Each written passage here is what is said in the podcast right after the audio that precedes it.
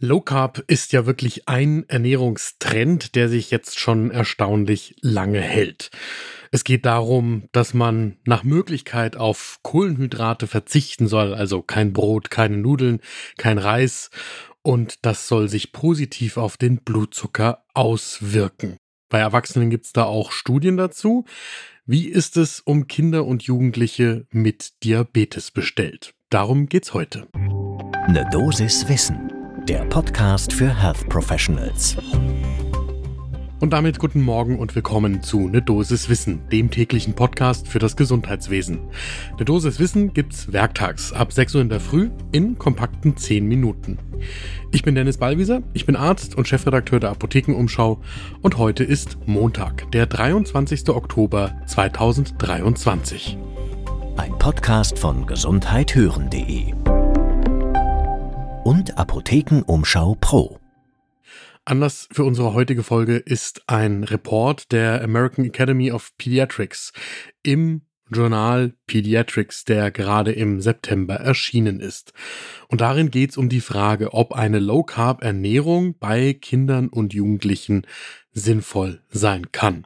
Darüber haben wir mit Thomas Danne gesprochen. Der ist Kinder- und Jugendmediziner, Diabetologe und Chefarzt für Diabetologie, Endokrinologie und allgemeine Pädiatrie am Kinderkrankenhaus auf der Bult in Hannover.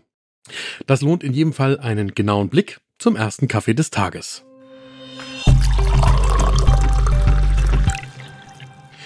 in diesem Fachartikel. Da geht's um Low-Carb-Diäten oder sogenannte Keton-Diäten bei Kindern, entweder mit einem manifesten Diabetes oder mit einem hohen Diabetes-Risiko. Und diese Low-Carb-Diäten, die sind allgemein immer populärer geworden in den letzten zwei Jahrzehnten, um einerseits Gewicht zu reduzieren und dann aber eben auch bei Menschen mit Diabetes, um den Blutzucker besser kontrollieren zu können. Tatsächlich war diese Form der Ernährung, also eine Ketonernährung vor der Verfügbarkeit von Insulin, die Standardtherapie und ehrlicherweise die einzige Therapie bei Diabetes.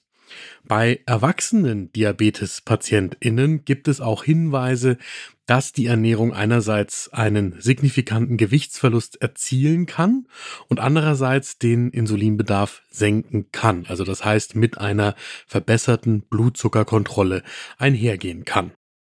Thomas Danne sagt uns im Gespräch für eine Dosis Wissen, dass die Theorie hinter Low Carb sicherlich logisch erscheint. Er sagt aber auch, dass er und seine KollegInnen sich bei den Kindern grundsätzlich darum bemühen, die Diabetespatientinnen so zu behandeln, dass sie sich in ihrem alltäglichen Leben möglichst wenig von Menschen ohne Diabetes unterscheiden. Und genau das wäre eben bei einer Low-Carb-Diät im Alltag nicht gegeben. Zudem ist unklar, wie die Lage bei Kindern und Jugendlichen ist, weil es da keine ausführlichen Studien gibt.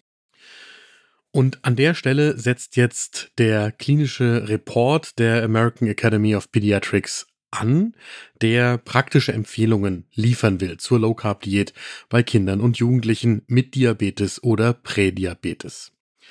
Die zentralen Punkte auch hier sind, es gibt wenig Belege zur Wirksamkeit einer solchen Low Carb Diät bei Kindern und Jugendlichen. Es gibt Ausnahmen.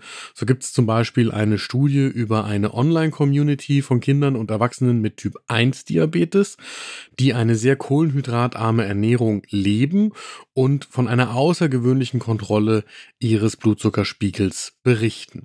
Aber diese kohlenhydratarmen Diäten, die können eben bei Kindern und Jugendlichen auch Nebenwirkungen haben. Das könnte unter Umständen Wachstumsverzögerungen bewirken oder auch zu Hypoglykämien führen, die ja bei Diabetespatientinnen gefürchtet sind.